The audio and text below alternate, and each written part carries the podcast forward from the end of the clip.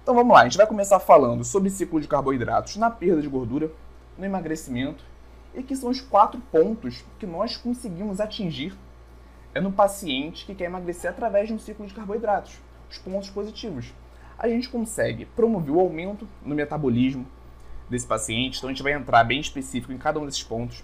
A gente consegue promover uma redução da fome, a gente consegue aumentar a adesão ao plano e até melhorar a performance desse paciente no treino. Então vamos começar.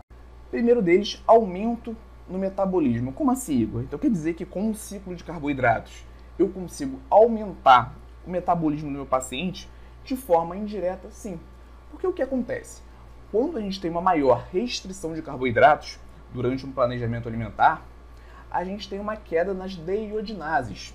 Algumas dessas deiodinases são responsáveis por, fa por fazer a conversão do T4 no T3, do hormônio T4 no hormônio T3 certo? Lembrando, o T4 é a forma inativa desse hormônio. O T3 é a forma ativa.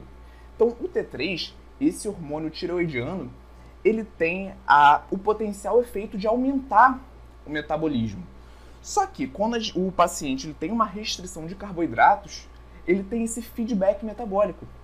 O corpo dele reduz a liberação, a produção de deiodinases, consequentemente reduz essa conversão de T4 para T3.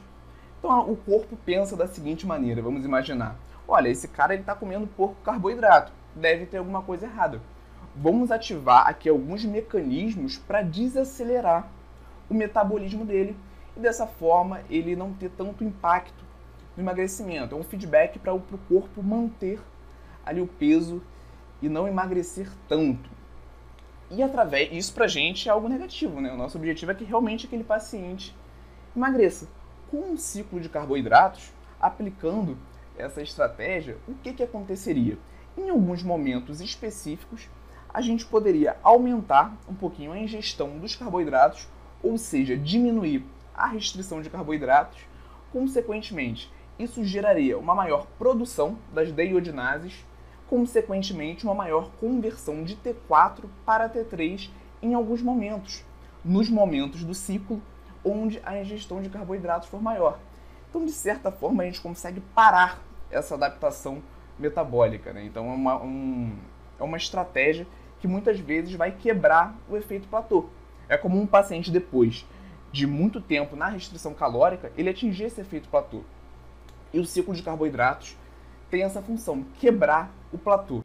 Então esse, esse martelinho quebrando o platô, vocês vão ver em vários momentos da nossa, da nossa aula, porque o ciclo de carboidratos tem como uma de suas funções no emagrecimento quebrar o platô, certo? E aí, Nutri, gostou desse corte?